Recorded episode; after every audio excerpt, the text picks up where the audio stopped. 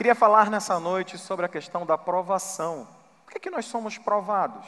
Por que, que nós temos que lidar com situações turbulentas, com situações que tiram o nosso sono, com situações que se levantam para confrontar a nossa fé, com situações que nos trazem, em determinados momentos, tristeza, angústia, dor. Talvez você esteja vivendo um momento tranquilo, um momento onde as coisas elas estão muito bem encaixadas na sua vida, mas talvez você esteja vivendo uma situação assim, uma situação muito turbulenta, talvez no seu trabalho, na sua família, em áreas que você nunca imaginou que iria vivenciar tal situação, e isso tem acontecido. E quando nós vivenciamos tal situação, vem essa pergunta: por que que, de fato, nós precisamos passar por certos tipos de provação.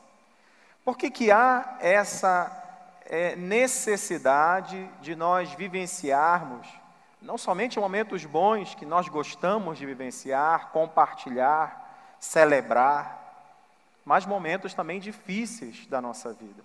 Eu creio que todos nós sabemos que o nosso tempo, né, essa nossa linha do tempo, ela não é somente de vitórias conquistadas, mas de batalhas que também são duras de serem vencidas. E no decorrer dessas batalhas, dessas guerras, existem, existe essa turbulência de emoções, de sensações, de interrogações que vêm de frente, batem de frente com a nossa fé, com as nossas convicções de fé. E aí nós ficamos às vezes, né, meio que é, olhando para um lado e para o outro, dizendo para onde eu vou, o que eu faço, e agora quem poderá me socorrer? Como já dizia o Chapolin Colorado. Essa pergunta é para todos nós. Por que, que nós somos provados? A própria palavra de Deus, né, Jesus, ele já mencionou em João 16, 33, que no mundo nós teríamos aflições. Mas por que que nós então não estamos isentos de passar por essas aflições?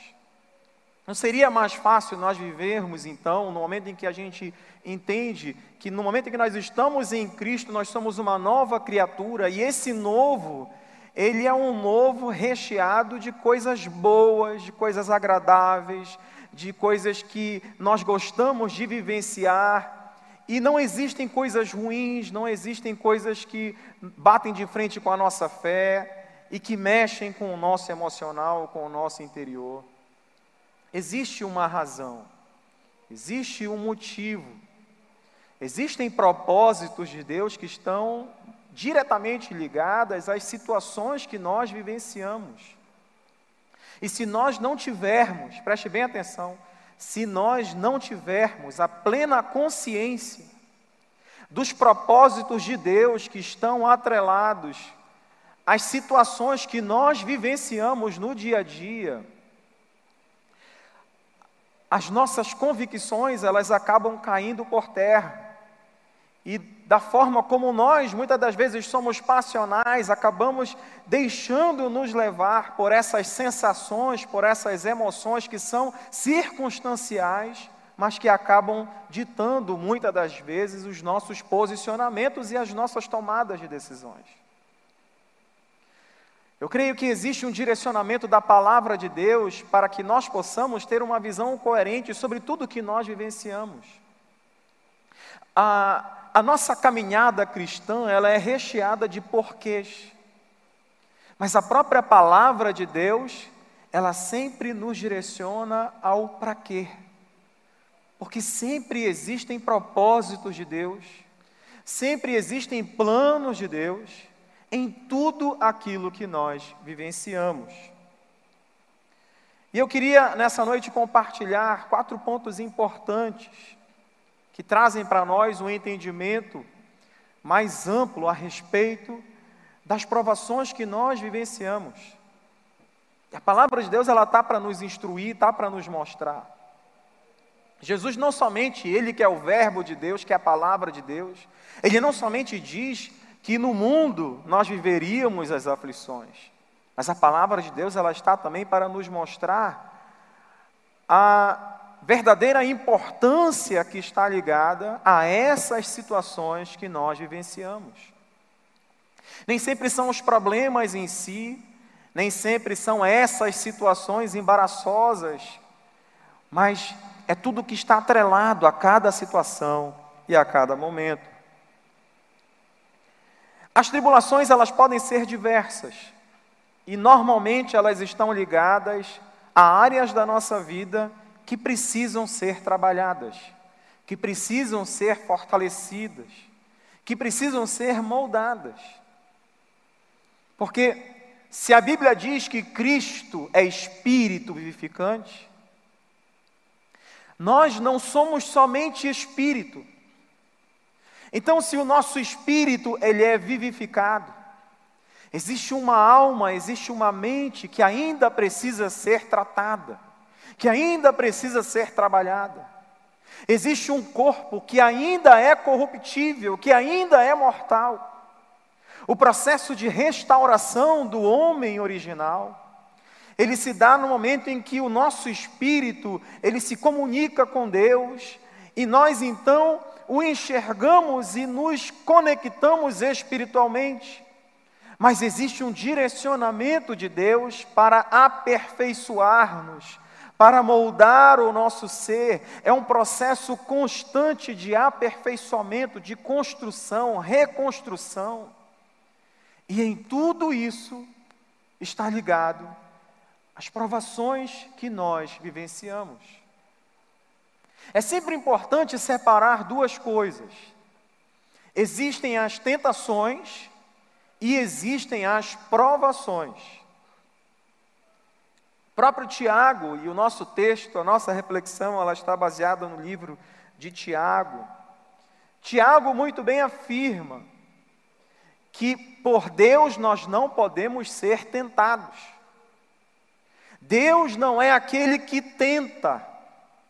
Quem tenta é o diabo, e ele existe, e ele age. Se nós dermos brecha, pode ter certeza que ele aproveita. Nós não devemos ter medo do diabo, mas nós não podemos também menosprezar a sua ação, porque o diabo ele é astuto. Nós não podemos nos achar autossuficientes achando que podemos suportar tudo. Mas nós devemos considerar que existe um diabo que está sempre à espreita, tentando achar uma brecha para nos derrubar. E o que o diabo faz? Ele lança setas. O diabo é aquele que vai tentar o homem justamente nas suas fraquezas. Eu queria que você colocasse a mão no seu coração nessa noite. E você falasse com Deus nessa noite. Diz assim: Deus me mostra quais são as minhas fraquezas. Você sabe por quê, querido? Porque às vezes nós temos dificuldade de enxergar as nossas próprias limitações, as nossas próprias fraquezas. Nós somos inconsequentes. Nós não conseguimos medir os nossos limites. Aliás, nós conseguimos enxergar mais as fraquezas dos outros do que as nossas. Então, as setas do mal, elas geralmente são lançadas nas áreas onde nós somos mais vulneráveis a cair. O diabo é aquele que tenta, porque ao tentar-nos o que ele quer é que o homem caia e não levante mais. Ele quer que o homem seja envergonhado, ele quer que o homem seja derrotado, ele quer que o homem seja destruído, é por isso que ele tenta. Ele tenta para que o homem peque. E o pecado ele traz a morte e todas as consequências que estão ligadas a essa ação pecaminosa. Mas Deus ele não tenta. Deus ele prova. E ele permite com que situações aconteçam com um intuito diferente. O que Deus quer, Ele enxerga nas provações, Ele enxerga nesses momentos difíceis, Ele enxerga nesses momentos onde nós somos confrontados, Ele enxerga a possibilidade de nós sermos aperfeiçoados, de nós sermos ainda mais fortalecidos, de nós sairmos daquela situação muito diferente do que quando entramos. O propósito de Deus é sempre fazer com que o homem seja aperfeiçoado, é para fazer com que o homem cresça, amadureça e tenha ainda mais solidez em relação à fé que ele carrega no seu coração. Esse é o propósito de Deus para a vida do homem. O que seria então esses momentos embaraçosos? Depende da, da área vulnerável de cada um. O diabo sempre vai tentar nos atingir em áreas em áreas específicas da nossa vida que certamente vão trazer dúvidas, vão levantar incertezas e vão exigir de nós um novo posicionamento. Isso pode estar ligado à família, isso pode estar ligado à questão profissional, financeira, isso pode estar ligado à saúde, isso pode estar ligado a tantas coisas. E que nós olhamos com certa dificuldade, enfrentamos no dia a dia, e muitos acabam desistindo dessa caminhada por conta da situação que está vivenciando. Eu quero te dizer nessa noite que não é a situação em si, é como nós nos posicionamos diante delas. E diante da palavra de Deus é necessário com que a gente enxergue as importâncias ligadas a todas as provações que estamos sujeitos a vivenciar. O primeiro ponto a ser compartilhado hoje fala que nós somos provados porque a prova ela nos gera perseverança em nossa caminhada de fé.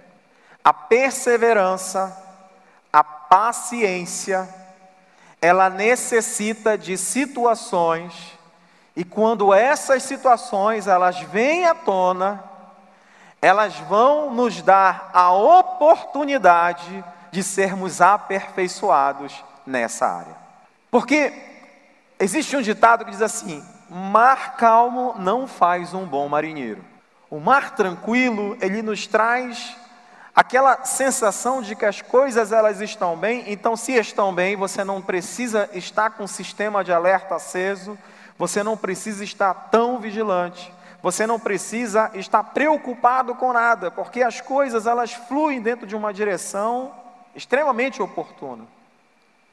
Eu não estou querendo dizer que o mar bravio deve trazer esse oposto, mas é óbvio que quando as ondas elas são fortes, quando o vento ele sopra e quando o mar vem na direção contrária e você tem que enfrentar, a tua postura, a tua posição, ela é outra. E você fica muito mais vulnerável a lidar com as dificuldades impostas por conta de tudo isso que se levanta contra, do que quando o mar ele está calmo. Então nós somos provados para que nós possamos ter perseverança, para que nós possamos ter paciência.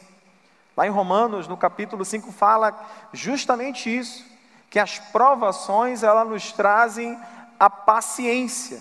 Às vezes é fácil chegar na igreja e assim, olha Deus, o que eu preciso é ter mais paciência. Talvez se eu perguntasse para você, o que você mais precisa? Vai dizer assim, ah pastor, eu preciso que o meu esposo tenha mais paciência. Então a minha esposa, a minha mãe, a minha sogra. E aí a nossa imaginação nos leva a criar uma imagem de que vai descer um anjo com um pote celestial, né? e vai entregar na sua mão uma porção milagrosa, dizendo assim: Olha, aqui está um pote de paciência, você toma três vezes ao dia, sempre após o café da manhã, depois do almoço e antes da janta. Aí você diz assim: Oh, glória a Deus. Né? Seria tão bom se fosse assim. Mas a perseverança e a paciência começa a ser construído na nossa vida através de situações que confrontam a nossa fé. É em meio às dificuldades que nós temos a oportunidade de confiar mais em Deus. E quanto mais nós somos provados, mais nós devemos confiar em Deus, tornando a nossa fé nele ainda mais vital. Aí vem um outro ponto importante: quanto mais nós somos provados, mais nós devemos buscar a Deus. E normalmente as provações, elas sempre nos confrontam a buscar caminhos de solução. E quando nós não temos essa paciência, quando nós não somos perseverantes, nós acabamos atirando para tudo quanto é lado. Nós acabamos procurando qualquer tipo de caminho, qualquer tipo de recurso capaz de nos tirar daquela situação. Quando na verdade o que precisa primeiramente existir em nós é um posicionamento de confiança em fazer aquilo que cabe a nós fazermos, mas deixar que Deus faça ao seu tempo aquilo que somente Ele é capaz de fazer. E quando nós esperamos em Deus, nós nos deparamos com a sua fidelidade, porque o homem pode ser falho, mas o nosso Deus é fiel, ele não se atrasa, ele não chega depois, ele chega no seu tempo e nós nos deparamos com a sua fidelidade em todo o tempo da nossa vida. O salmista ele fala no capítulo 40, verso 1: Esperei com paciência no Senhor. Repita comigo: esperei com paciência no Senhor. Irmão, tu já paraste para pensar nisso? Esperar com paciência. Por que, que a palavra esperar, ela antecede a palavra paciência? Esperar com paciência é você domar a tua angústia, é você domar o teu desespero, é você domar a tua falta de fé, a tua falta de confiança que é confrontada com essas situações e que te fazem não esperar, que te fazem tomar outra e qualquer ação que você acha que é muito mais viável do que o agir de Deus na sua vida. Então o salmista diz: Esperei com paciência no Senhor, e ele se inclinou para mim e ouviu o meu clamor. É necessário esperar com paciência em Deus e nas provações, se nós não tivermos a paciência de entender que Deus tem o seu tempo, Deus tem o seu jeito, Deus tem sua forma. Infelizmente, nós podemos não nos deparar com o seu agir, não porque ele não é fiel, mas simplesmente porque o meu nível de confiança foi abalado pela circunstância. Então devemos esperar com paciência. A provação, ela está para exercitar nossa paciência. Você não precisa ter paciência quando você não necessita de uma ação imediata. Você já parou para pensar, quando você está num local e você precisa do auxílio de, às vezes no banco, ou em algum outro órgão, que você está lá, você tem uma fila, você vê que as pessoas estão com uma demanda grande de atendimento, eles chegam com você e perguntam assim: você está com pressa? Se você disser assim, olha, eu não estou com pressa, você acha que você vai ser atendido de forma imediata? É lógico que não. Eles vão, logicamente, procurar quem tem mais urgência, quem está com mais pressa, quem está mais necessitado. Quando nós não estamos com pressa, quando nós não estamos necessitados de uma ação imediata, nós podemos muito bem esperar. Mas esperar, esperar com a confiança no Senhor, é domar essa angústia que que nos leva muitas das vezes a tentar fazer que na marra o Senhor faça no nosso tempo, quando Ele tem o seu tempo, quando Ele tem a sua forma. Nós também somos provados, e esse é o segundo ponto nessa noite. Nós também somos provados porque a prova, ela gera em nós experiência para lidar com situações que são posteriores. Uma pessoa experimentada é uma pessoa que vivenciou situações. E essas situações, quando elas foram confrontadas com fé, elas geram em nós um entendimento que muitas das vezes nem um livro, nem um testemunho de alguém de confiança é capaz de agregar tanto valor. Às vezes a gente tem tanta facilidade em, em absorver o testemunho de outras pessoas e nada contra isso. Eu vejo que o testemunho ele edifica, o testemunho ele glorifica a Deus, mas nós precisamos vivenciar as nossas experiências. Nós precisamos passar por certas provações para que nós possamos ter subsídios, bases fundamentadas que vão fortalecer ainda mais a nossa confissão de fé, o nosso entendimento a respeito daquilo que Deus é, da forma como Ele nos ama e como Ele age. Lá em Tiago, capítulo 1, verso 6, diz assim: Peça, porém, com fé, em nada duvidando, porque o que duvida é semelhante à onda do mar, que é levado pelo vento e lançado de uma parte para outra. Então, se nós não vivenciarmos, se nós não confiarmos, se nós não tivermos a perseverança e a paciência de vivenciar tais situações, nós não teremos base experimentada de vida.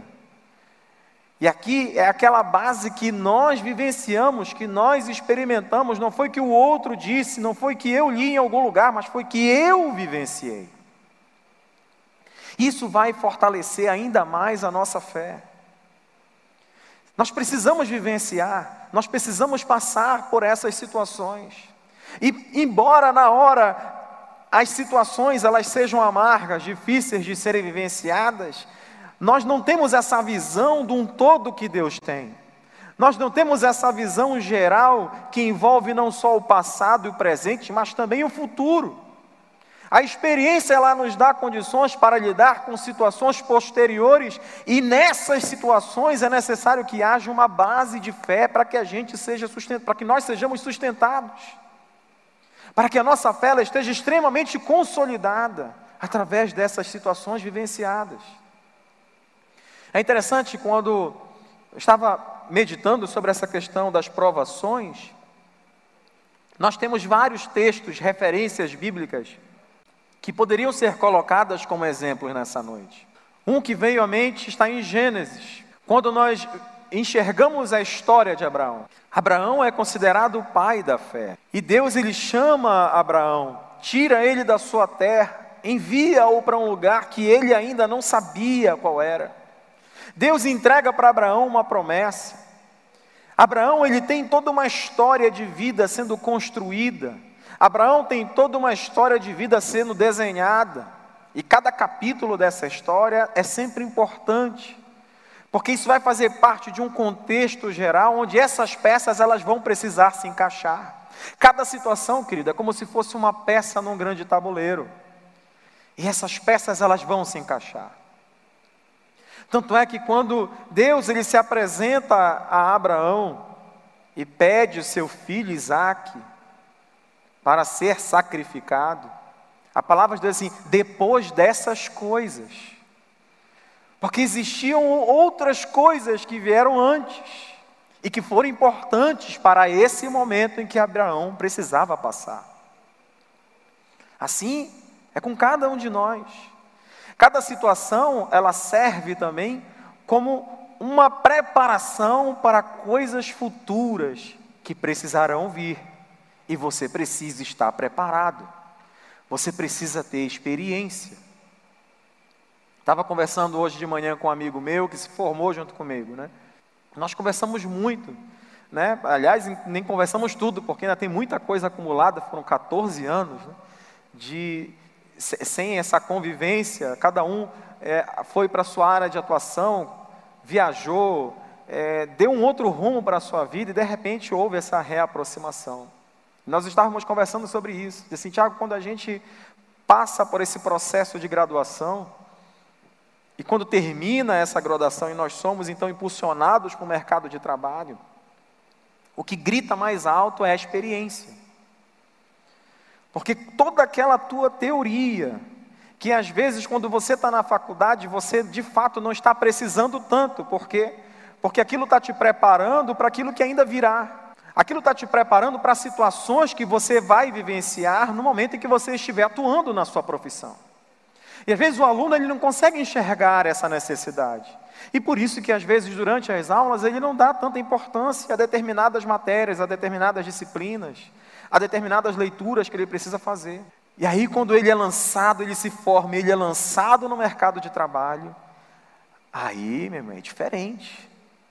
Uma coisa é você saber a referência, a bibliografia, qual foi o pensador que trouxe esse tipo de, de, de trabalho experimental que serve como base para a atuação, mas o que vale é o que você pode fazer. É, é, o que você é capaz de fazer com aquilo que você absorveu naquele tempo. Então, a pessoa geralmente, quando ela sai para o mercado de trabalho, ela entra num outro processo, que é de tentar recuperar um tempo que ela perdeu, onde ela talvez não deu tanta importância às coisas que achava assim que não iam servir para nada, mas no momento em que ela precisou colocar em prática, ela é confrontada com aquilo. É como se fosse assim mesmo na vida cristã. A palavra de Deus ela é revelada a nós. A palavra de Deus, ela traz para nós uma revelação daquilo que nós somos, daquilo que Deus é. A palavra de Deus, ela está para moldar a nossa vida, mas essa vida, ela precisa ser experimentada. Essa palavra, ela precisa ser colocada em prática. Essa palavra, ela tem que de fato nortear as minhas ações. E são justamente em situações de provação que nós somos confrontados com aquilo que nós recebemos de revelação a respeito da palavra de Deus. Então nós precisamos de experiência. Mas a experiência, querido, ela precisa com que você vivencie situações. Eu trabalhei muito tempo na área de recrutamento e seleção. E às vezes é triste quando você vê uma pessoa que tem uma, uma qualificação tão extensa. Às vezes ela tem mais de uma graduação, ela tem diversos cursos de pós-graduação, de, de cursos de especialização. Mas você pergunta assim, mas quanto tempo você trabalhou? Ah, pastor, não, não, não consegui ainda me inserir no mercado. Infelizmente, o mercado hoje, ainda hoje, ele sempre olha para o teu nível de experiência. Em quantos lugares você trabalhou? Quanto tempo você trabalhou? Quais foram as tuas funções? Quais foram as tuas dificuldades? O que, que você construiu nesse tempo? E na vida cristã não é muito diferente, irmão. Existem coisas que nós só vamos aprender vivenciando. Então, quando nós enxergamos a possibilidade de nós sermos aperfeiçoados, nós começamos a enxergar que essa situação ela está para gerar na minha vida muito mais experiência. Experiência para quê? Somente para agregar valor a esse momento? Não. Existem coisas que virão. E quando você chegar lá, a tua fé, ela já vai estar alicerçada em situações que você já vivenciou. E isso vai surgir na tua mente para te trazer esperança. Quero trazer à memória o que me traz esperança. Quando nós enxergamos esse direcionamento bíblico, isso precisa funcionar na nossa vida. Você sabe como foi que Davi venceu um grande gigante? Davi ele não chegou somente a sua fé do nada em Deus em relação àquilo que poderia acontecer nessa grande batalha. Mas quando ele foi confrontado com o rei Saul, e Saul falou para Davi: Davi, você não pode lutar com esse gigante. Davi, ele tinha duas direções onde ele poderia olhar. Uma era para o conselho do rei Saul. Saul era o homem mais alto de todo Israel. Era o rei que deveria assumir essa responsabilidade de representar o povo nesse desafio que Golias havia colocado para toda a nação. Então, esse rei, esse homem que moralmente deveria assumir esse papel, diz para Davi: Você não pode lutar com esse gigante. Davi poderia muito bem aceitar esse conselho. Mas Davi, ele direciona a sua fé em tudo o que foi construído na sua vida. E ele diz para o rei: Não desfaleça o vosso coração. Sabe por quê, Saul? Porque certa vez eu estava cuidando das ovelhas do meu pai. E um leão chegou e tentou atacar as ovelhas, então eu ataquei esse leão, eu atingi esse leão e eu matei esse leão. Certa vez veio um urso e tentou fazer a mesma coisa, e eu enfrentei esse urso, eu lutei com ele e eu venci esse urso. Davi, ele tinha tanta convicção das suas limitações, ele tinha tanta convicção da sua capacidade, que ele simplesmente consegue enxergar o que vinha dele e o que vinha de Deus. Então ele fala: Se Deus me livrou do leão, se Deus me livrou do urso, esse vai ser mais um. É necessário vivenciar situações para que a tua fé, no momento decisivo, ela não falhe, mas que ela seja consolidada com aquilo que pode te trazer esperança. A situação que você está vivendo, ela pode ainda mais fortalecer a tua fé num Deus que tudo pode e que é fiel. Nós somos provados para não nos gloriarmos e assim permanecermos humildes diante do Senhor. A situação de provação, ela também está para quebrar o nosso orgulho. Ela está para derrubar a nossa prepotência, a nossa autossuficiência, a nossa inconsciente certeza de que nós não precisamos de Deus, de que nós não precisamos do nosso irmão, daquele que Deus tem colocado ao nosso lado. São situações de confronto, são situações de tribulação e de provação que nos impulsionam também a pedir ajuda. Você sabe que às vezes é tão difícil pedir ajuda. É tão difícil dizer: Olha, eu preciso de você. Olha, eu preciso que você me ajude, eu preciso que você me ouça, eu preciso que você diga algo para mim. Porque pedir ajuda sempre nos traz um pensamento de que o outro é melhor do que eu, de que o outro é mais organizado do que eu, de que o outro é mais forte do que eu, e naturalmente eu não quero que os outros enxerguem as minhas limitações, as minhas imperfeições, as minhas vulnerabilidades. Então nós construímos um estereótipo de pessoas fortes, de pessoas superpoderosas, de pessoas autossuficientes, que quando enfrentam situações, elas, elas simplesmente vão saber lidar com elas. Mas quando a situação confronta, confronta a nossa capacidade de resolver, confronta a nossa condição de fazer possível resolver tal problema, nós não conseguimos enxergar um outro caminho a não ser pedir ajuda. Sozinho, ninguém conseguirá enfrentar as adversidades, pois todos nós somos frágeis e limitados. Não adianta achar que nós vamos conseguir vencer os obstáculos sozinhos, pois se fizermos isso, nós, todos nós, estaremos sujeitos ao fracasso e à derrota.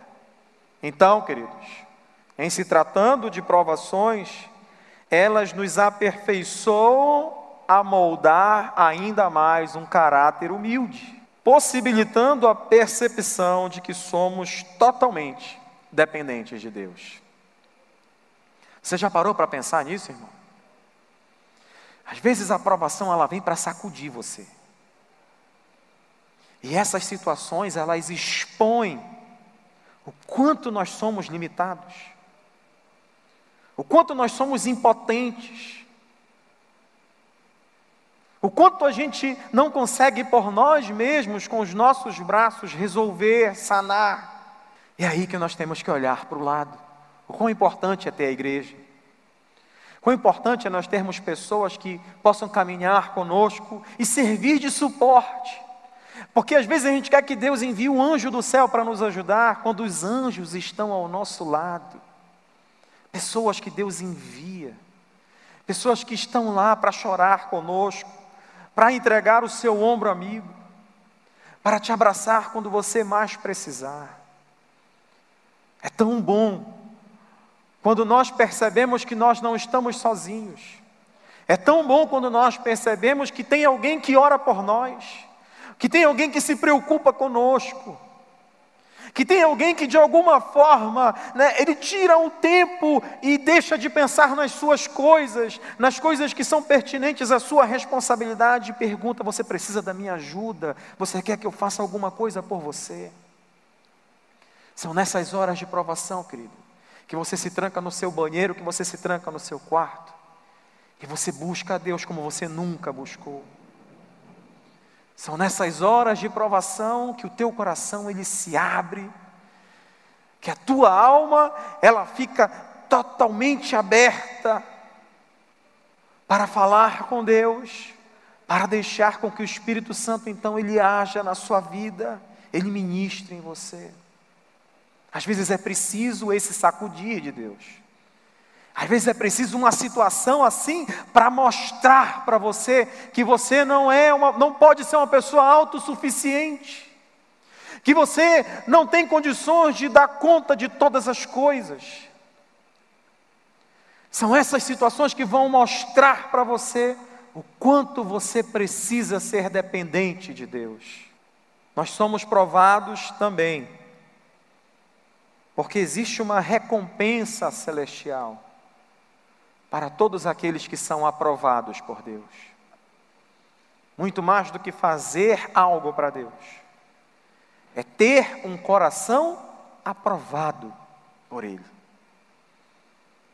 E de fato, queridos, sem sombra de dúvidas, bem-aventurado é o homem que suporta a tribulação, a provação. É um homem feliz. É um homem que consegue ter um nível de experiência cada vez mais fortalecido e ampliado por tudo aquilo que viveu, por tudo aquilo que experimentou. Eu creio, irmãos, que de todos esses pontos, e aqui foram quatro pontos, embora tenha paralisado ali no dois, existe um quinto ponto ainda que eu não coloquei nessa ministração, mas eu gostaria de trazer a vocês. A provação também traz para nós a revelação daquilo que está no coração de Deus para toda a igreja. Você sabe o que mais me chamou a atenção nessa provação que Abraão vivenciou? Você já parou para pensar? Todo pai ama o filho. Toda mãe ama o filho. Você já parou para pensar que Deus chega para Abraão e pede em sacrifício o seu filho? O único filho que Deus havia prometido que daria a ele. Olha, Abraão, você vai subir o Monte Moriá e lá você vai apresentar Isaac e você vai sacrificá-lo. Quando você pensa num, num, numa situação onde Deus pede para Abraão seu filho, a gente pensa assim: nossa, que Deus mal. Deus é péssimo. Como ele pode fazer isso com Abraão? Um filho tão esperado, um filho tão amado. E quando chega, diz assim: olha, você vai entregar teu filho Isaac, teu único filho, aquele a quem amas. Todo pai ama o filho. Aí você imagina Isaac chegando para Abraão: Pai, olha, temos tudo aqui, mas eu não estou vendo o cordeiro para ser imolado. O que, que Abraão fala? Se você fosse pai e mãe naquele lugar, que você vai dizer assim: É, Deus, olha, meu filho, está vendo como Deus é mau? Deus me decepcionou.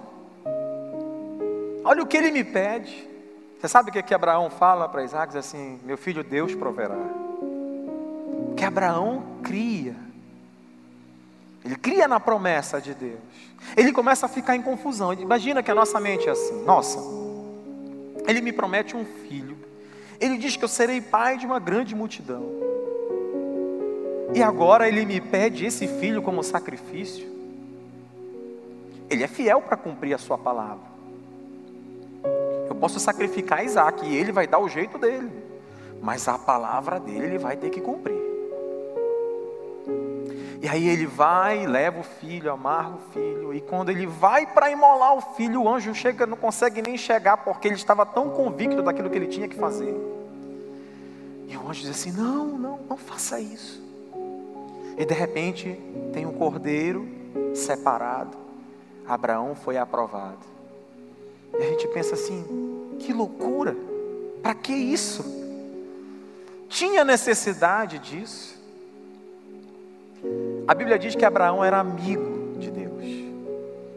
E o que Deus estava fazendo com aquela aprovação não era só provar Abraão, mas era revelar a ele o quanto ele é bom, quanto ele nos ama aqui. Não era só para Abraão, mas é para todos nós, porque essa palavra ela é compartilhada. E todo aquele que crê recebe essa palavra. Você sabe por que, que Deus é bom? Porque Ele pediu para Abraão o filho, o único filho que ele amava. E aí você vai subir esse monte, você vai sacrificar esse filho. E Abraão fez isso. E se não fosse o anjo, então, eu tenho certeza que Abraão ele não iria retroagir nesse propósito. Deus poupou Isaac. Mas da mesma forma, o próprio Deus, ele envia o seu filho, o seu único filho, para nascer, habitar entre nós, para trazer e revelar a sua glória, a sua palavra, a sua majestade. Mas ele não poupou o seu filho. E a Bíblia diz que ele prova o seu amor. Quando ele entrega o seu filho por amor a cada um de nós. Quando nós olhamos a provação que Abraão vivenciou, a gente pensa que Deus é mau. Mas a provação que Abraão vivenciou traz para nós quanto Deus ele é bom. Se você tem vivenciado uma situação de provação, irmão, tudo isso que foi mencionado aqui são fundamentos que justificam o quão importante é esse momento que você está vivendo. Todas, todos os sentimentos, todas as sensações, eles não podem ser desprezados. Você não pode estar incoerente aquilo que você está vivendo. Se você está vivendo uma perda, e isso dói, não é errado você chorar. Não é errado você externar isso. Existem pessoas que dizem assim: olha, não, não chora. Essas pessoas elas querem ver você bem. São pessoas que amam você, que não querem te ver chorar, mas às vezes chorar é necessário. Não reprima os seus sentimentos em relação a isso. Se você tiver com vontade de chorar na presença de Deus, chore. Por tudo que você está vivendo, irmão. Não há problema em relação a isso. Você pode colocar diante de Deus o quanto isso tem confrontado a tua fé. Isso também não é errado. O quanto isso tem trazido para você interrogações, isso pode ser compartilhado. Mas não saia daqui duvidando de um Deus que ama você e que provou o seu amor, entregando o seu único filho, aquele a quem ele ama, em seu lugar. Eu creio que tudo o que nós precisamos saber em momentos difíceis, em momentos de tribulação, de provação, é que, primeiramente, nós somos amados por Deus. E aquele que nos ama, Ele cuida, Ele cuida de nós.